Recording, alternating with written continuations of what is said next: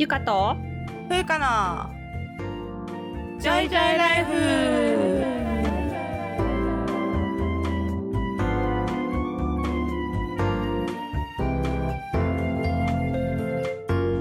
この番組ではゆかとふうか2人の女医が日々の暮らしや仕事にまつわる小話などざっくばらんな日常トークをお届けします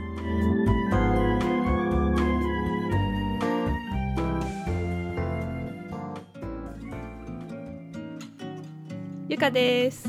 ふうかです。始まりました。ゆかとふうかのジョイジョイライフエピソード8でございます。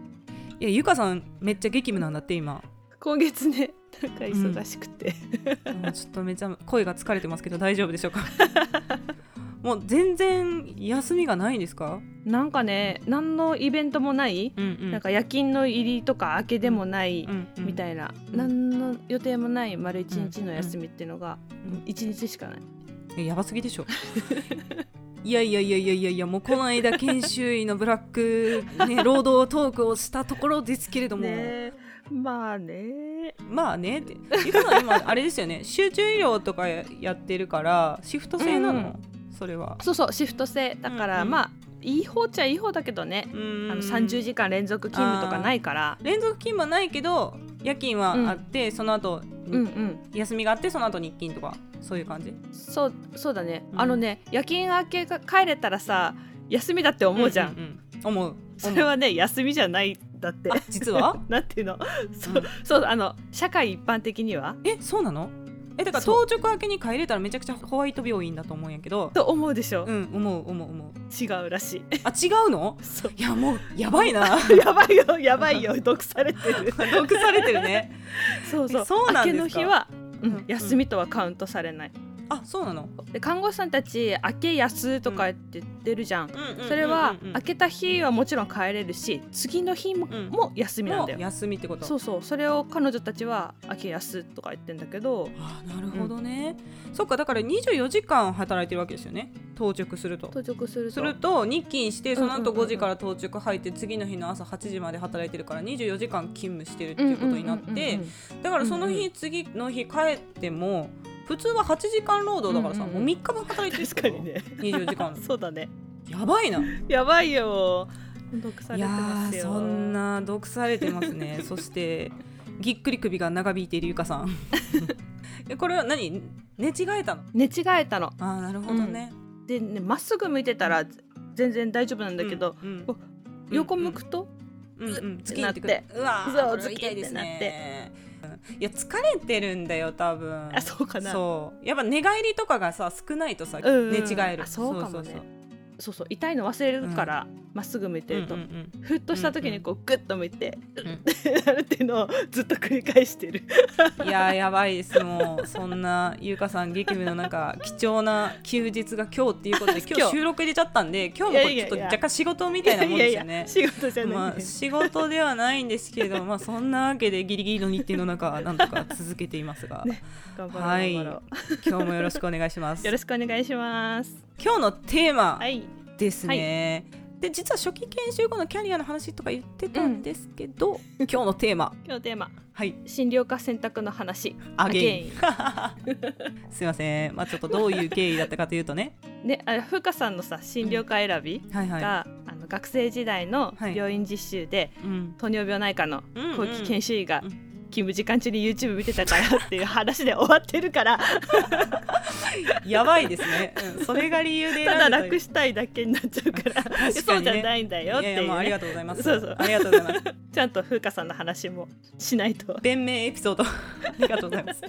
今のままだとねヤバレジ日本代表みたいになってるから研修病院も2チャンネルで選んでるし。ねそうそうそうヤバレジ代表みたいになってますけどねまあこれまでのね診療科選択の中でですよね、体力的なキャパシティとか、あとはやっぱ学問的魅力とかそういったところを主に語ってきたんですけど、患者さんのね死と向き合う場面っていうのがねどうしてもあるんですよ。うん。やっぱこれは避けられないそううんですね。特に初期研修の時とかはね、避けられないうんうん。場面なんですけど、まあ、自分のね感性のキャパシティっていうのの限界を超えないっていうことも、結構元気にね長く働ける一つのコツやと思うんで、まあ、精神的なキャパシティってやつですね。でまあそういったところでの、こうまあいろいろ悩みをね持つ人とかも多いんで、今日はちょっと患者さんの死と向き合った体験とかもちょっと話していこうかなというふうに思うんですよ。はいであの私がもう後期研修に入ってた時期なんですけど、うんうん、でその時に、まあ、初期研修医の子、うん、だから後輩の子に、まあ、聞かれたんですよね。うんうん、で風花さん患者さんの死ってたくさん経験したらなれるんですか？ってね、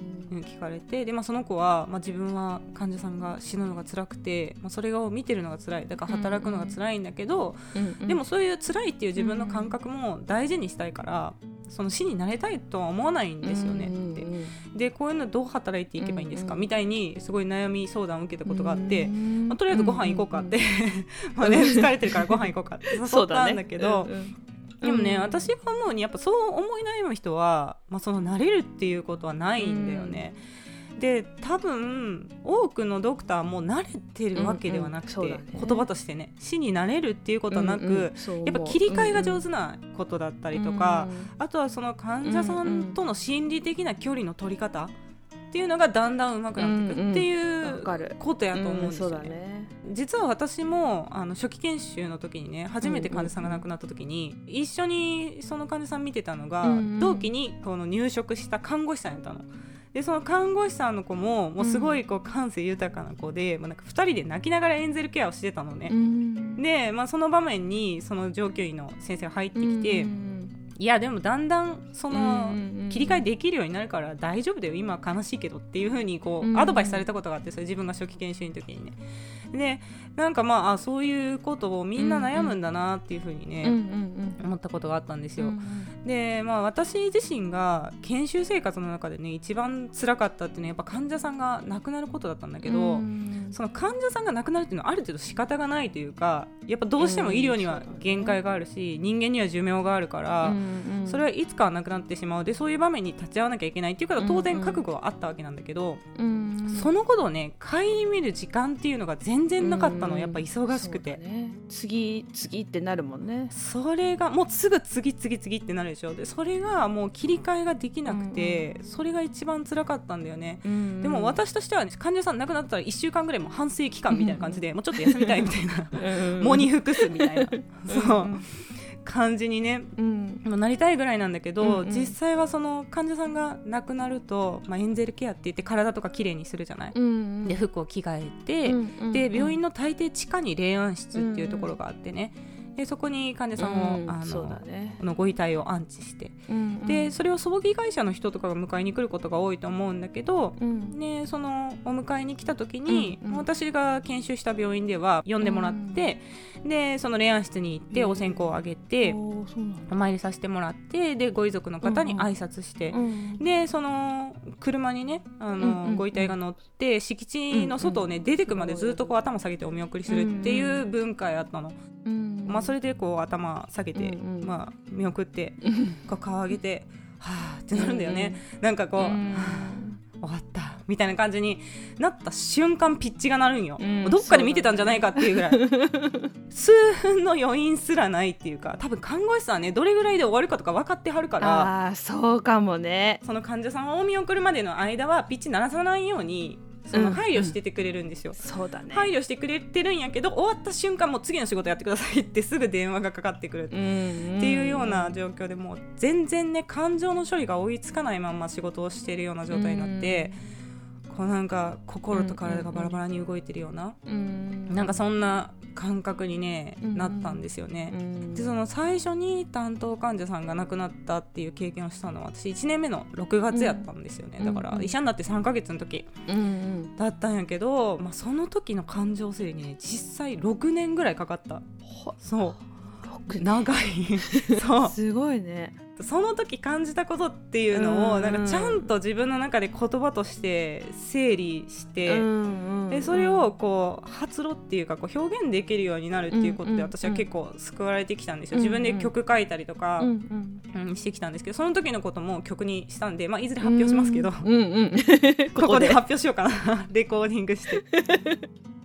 やっぱ糖尿病内科っていうのは、うん内科の中でもかなりね看取りが実は少ない科なんですよ。うん確かにね。そうかも、ね、で内科って結構看取りあるんですよね。うんうんあのやっぱがんがね。多いうんうんとか、あとは突然死循環器内科とかだうんうんうんと心筋梗塞で亡くなっちゃったとかもあるし、あと呼吸器内科はやっぱがん診療もありますし、あともう肺炎、そうそうそう、で不治の病系もあるでしょ、うんうん。もう血液内科とか神経内科とか、だからやっぱり患者さんの死っていうものと対面する内科っていうのが非常に多い中で、糖尿病内科っていうのは本当に看取りが少ないですね、うんうん糖尿病で亡くなるっていうことはもう今まずないので。確かに。ねそうだ低血糖高血糖とかでねその意識に障害が出るっていうことは全然あるんですけど、医療につなげば助かるっていうようなことが多い、うんうん。結構元気な時に関わってるっていうことが多いかなんで、うんうん。でまあかなりそこがあのキーになりましたね自分の中でね。うん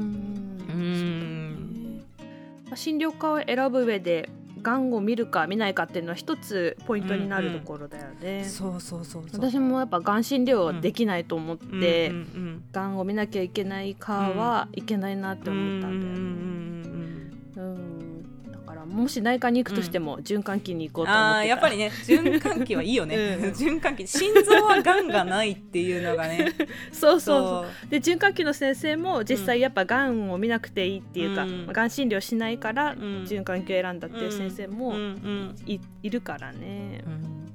まあ、がん診療をするっていうことは、あなたはがんですよって言わなきゃいけない、そうだね。でステージがどれくらいですよ、うんみ予後はどれくらいですよっていうのを伝えなきゃいけないいわゆる告知をねないですか。うんがん。告知、うん、そうそう、でそれをバッドニュースを伝えるっていうふうに、うん。まあよくね私たちの業界では言うんだけどもそれをするのが、うんしかもさ、救急に来るような、もう明らかに具合悪い人じゃなくて、まあまあ元気な人に伝えなきゃいけなかったりするじゃん。うそうだね、うん。それがねもう辛くて辛いよ。別に、自分から診断していたことはないよ、うん。もちろん、うん。あの初期研修の時代の経験でしかないけど、それがうんすごく辛い仕事だなと思って、れは私には精神的に持たないなって思って、内科を辞めたっていうのはあるかな。いや見てるだけでも辛いもんね、もううね、ん、辛い、うん。やっぱなんか患者さんの近くで結構私は共感してしまうタイプなんで、わかるわかる。うんちょっと近くなりすぎちゃうんね。そうなりすぎちゃうんですよね、うんうんうん。心理的に共感しすぎてしまう。でだからその患者さんとその時の表情とかがもうずーっと残って、もう寝れないみたいな、うんうん。帰ってからも、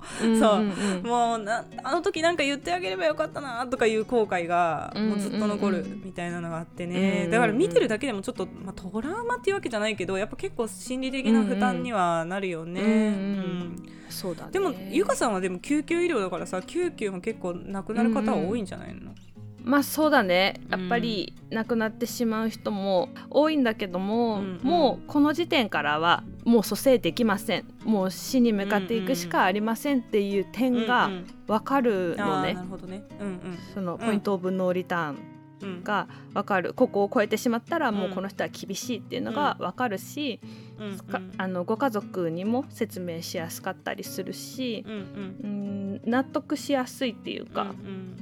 っていうところがあるからまたがんとはちょっと違った違った最後、ねあの終末期医療っていうのがあなるほどね、うん、そう論理的にやっぱり振り返れるっていうのはうん。重要だよね。そうだね、うん。でま自分が介入してきてうんいいと思われることをやってるけど、病性の方が勝ってしまうっていうのがうんうん。分かったう時ん。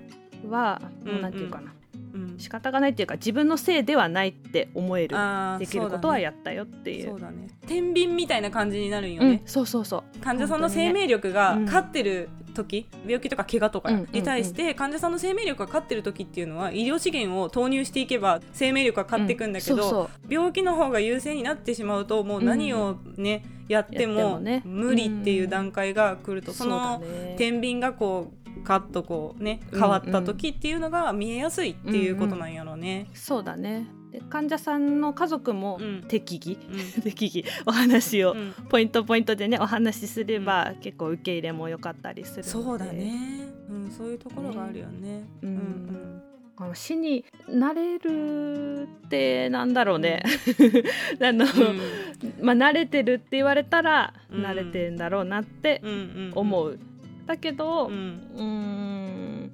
慣れてるから何も感じてないっていうことは別になくて。そうだね。そうだね、うん。そうさっき言ってた切り替え、うんうん。切り替えとか自分の感じた感情の処理とかがうん。上手になっていくっていうのはあるかなと思います。そうだね。なんか私はそのドクターになってから金さんが、まあ、亡くなると、うん。まあ、モニターとかつけてて心電図モニターとかこうバーってフラットになって呼吸が止まって、っていうのでしばらく経ってからあの聴診器でね心臓の音がしてない心音してないうん。呼吸してないっていうのをあのうん。聞いて、あと瞳孔が開いて光反射がないっていう、うんうん。その死の兆候っていうのをドクター確認して、うんうん。時計を読むんですよ、何時何分に確認しました、でその何時何分っていうのがさその患者さんの亡くなった時間になるわけよね、要するに人生最後の時間になるわけ、でうん。うんそれまでね、うんうん。なんか死って結構壮大なものやったんよ私にとってうんうん。永遠の別れとか、うんもう二度と会えない最後の時間みたいな感じでその後が真っ暗みたいな印象やったんだけどね、うんうん医者になってからその患者さんの死ってえ時間？みたいな。うんうん。はいはいはい。その死のポイントが重要なんじゃなくてそのどう死ぬかイコール最後までどう生きるかみたいな解釈に変わったんだよね。うんうん。やっぱ身内とは全然違うよね、うん違う。それ全然違う。うん。あなんだろうな、うん。死になれるのが嫌ですとかいう若い先生はもしかしたら自分の大事な人の死も悲しくなくなっちゃうんじゃないかって思ってる人もいるかもしれないんだけど、でもやっぱちゃんと自分の身内はすごい悲しかっうんねね。し、私もおばあちゃうんん亡くなってるんだけど、すごい悲しくても一日中泣いたし、なんかうんそれはやっぱね、うん。思い出の深さとかね、ん。そうだね。やっぱ生きてきた時間を思って悲しくなる、うん。なんかもう、うん。ああもう戻れないみたいな、それを話すことうんも、うん。話すっていうか、まあ、その時間を共有することがもうないっていう悲しさ、うんそういうのはあるうん。から、まあその医者になっていっぱいいろんな患者さんの死を見たからといって、自分の感性うが、ん。あの鈍くなるとかそういうことはないと思うからないですね、うん、もしねそういうので気にしてる人がいるんだったら、うん。そんなことはないよとお伝えしたいと思います。ね、で結局ねその、うんうん。私に相談してくれうんうん。た初期研修医の子は麻酔科に行きました、あ本当？そう。確かにね。麻酔科もうん。見とれないし、そう。うん。どっちかっていうと助けるっていうかうんうん。救う方になるからそうそうそう。ね。あの死なないようにうん、する。っていうのがねそうそう麻酔科なん感でね。で麻酔科にね、うんうん行ってましたいいかもしれないね。うん。うんこのコードブルーの話して。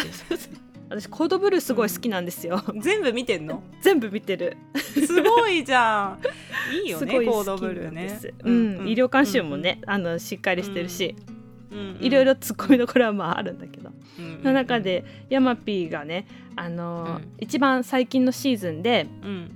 あのレジデントうんうん。の子が、か自分があの時なんかできたんじゃないかとか、うんうん。あの患者さんが死んじゃってうんうん。すごい自分がどうにかできたんじゃないかとか思って悩んでうるん。子に向かって、うん。ヤマピーが自分のせいで死んだなんて思い上がりもいいところだ、医者は所詮助かる命しか救えない、うんうん。手の施しようのない患者を神のように救うことなんてできない。救える命を確実に救う。そのために日々学んでいる、うん。それは俺も同じだって言ったんですよ。かっこいいっすね。もうかっこいいもうヤマピーが言うからよりかっこいい。ヤマピーが言うからね。それは俺も同じだ。みたいな感じでしょ。チャララちょっとここ BGM それにすればよかった。わあかん著作権の問題でちょっとすいません。BGM 使えないですけど。そうですね。それが仕事そうですね。そう救える命を確実に救うっていうのがそうだね。うん私たちの仕事だなって思う、うんやっぱ救えない命をどうにかしようっていうのはやっぱ思い上がりなんだなっていうのはすごい共いやか感するっこいいですよ。うん。だって救急とかはさそういうドラマがあるからいいよね。だって救命病棟24時とかもあったでしょ？確かにね救急はドラマになりやすいよ。それぞれのこう世代でさ、救急ドラマって作られてくるじゃん、ね。でこの間なんかあのー放射線科のドラマああったね。ララジエーションハウス。であとさ大門みち子あるじゃん。けかね。外科医、うんそう。だからやっぱ主義のあるかばっかりなんだよそんななるのさ。糖尿病ないから絶対ドラマにならない。もう糖尿病棟24時とか作ってほしいねんけどあんまり主義がないからやっぱり花がないというかさ。でも夜中電話かかってきて「先生大変です。血糖250です」とか「あインスリンに対応といてください。おやすみなさい」みたいになるやん。もう何にもならない。あでもあれかな。人間ドラマ系だったら作るかもしれないね。そうだね。診断された時のさ、こうショックとか、うんうん。それをこう支えていく。医師患者関係みたいな。いいねいいね、えー作れるかな？みんな見ます？糖尿病ないかのドラマあったら。でも連ドラは難しそう。無理だよね。え映画だったらできるかな？あそうだね。2時間。2時間。2時間限定。見てくれますかね皆さん。見てくれる見てくれる。あとあれじゃんコウノドリもあるあそうだね。産婦人科もあ産った、ね、科医療とかうん。産婦人科もあったじゃん。なんとか糖尿病お願いしますよ。こういうの見てさやっぱなりたいっていうあ人増えたりするじゃん。風花さん監修で。監修でおふざけドラマになっちゃうそんなもうダメですよもう。そんな今日はねだから患者さんの死の話っていうか、うん。ちょっと重いテーマだったんでで、まあ、今散々ふざけてましたけど、あのちょっとここで箸休めトークってことで、うん。アイコン制作秘話を入れたいと思います。はい、の私たちのうん。ジョイジョイライフのあうん。のアイコンですよね。はい。あのポッドキャストとかのあの、ね、画面のチャンネルのアイコンを、えー作っていただいたのが朝日陽子さんっていう、あの方なんですけど、うん。私の職場の秘書さんなんですよ。ねその方によく研究でねポスターを作ってもらったりとかあの被験者リクルートのホームページ作ってもらったりとかいうのでちょっとつながりがあって。へでいつもね明るいイラストを入れてくれたりとか、結構暖色系でこうオレンジとか緑とかうんこうパッて目にあの入ってくるような色をよく使う方で。